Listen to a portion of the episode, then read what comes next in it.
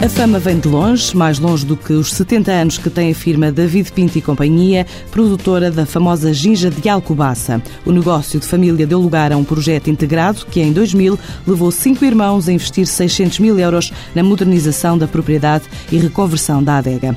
Vasco Gomes administra a equipa, que em 4 hectares plantou 3 mil gingeiras e produz uma média de 8 a 9 mil toneladas por ano para dar hoje o famoso licor de aromas e néctares com um segredo que se perde nos tempos tempos da colonização da Península Ibérica. A gingeira chegou aqui, não se sabe se foi trazida pelos romanos, pelos fenícios, mas que ganhou características devido às características edafoclimáticas da região e que fazem a fusão eh, normalmente muito, de um gosto muito peculiar. A forma original obriga-nos a utilizar esta variedade de ginja, que nós lhe chamamos folha no pé.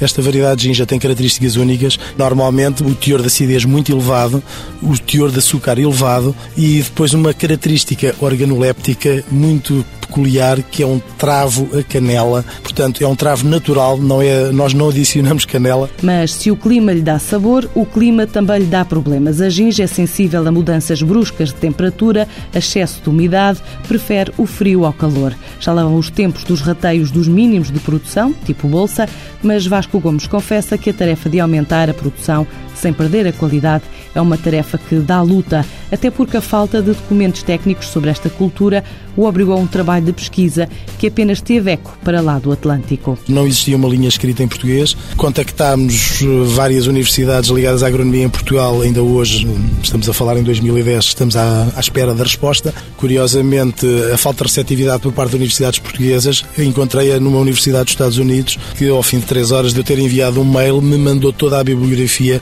existente no mundo sobre ginja e cereja eh, e a qual nos foi muito útil.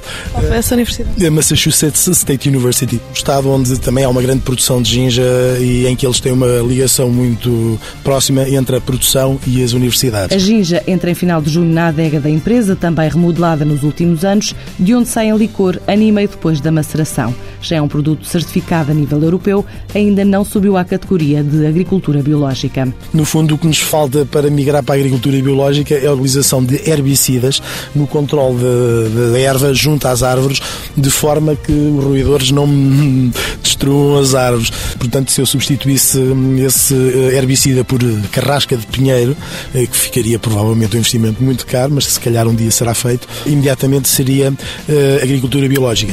A produção pode ser seis vezes inferior de um ano para o outro por influência de alterações climáticas. Mesmo assim, esta empresa aposta a curto prazo entrar em três mercados: Espanha, Inglaterra e até no Japão. Será sempre nicho de mercado. Nós não queremos industrializar, não queremos massificar a produção, porque isso poderá retirar qualidades ao produto final e, e disso não abdicamos. A meta é conseguir que nos próximos 2 a 3 anos, 30 a 40% da faturação anual seja feita no estrangeiro do licor de ginja MSR da Alcobaça.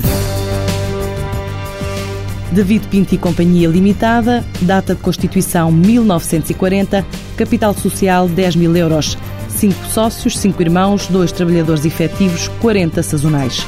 O volume de negócios em 2009 rondou os 100 mil euros. A curto prazo espera alcançar 30 a 40% no exterior.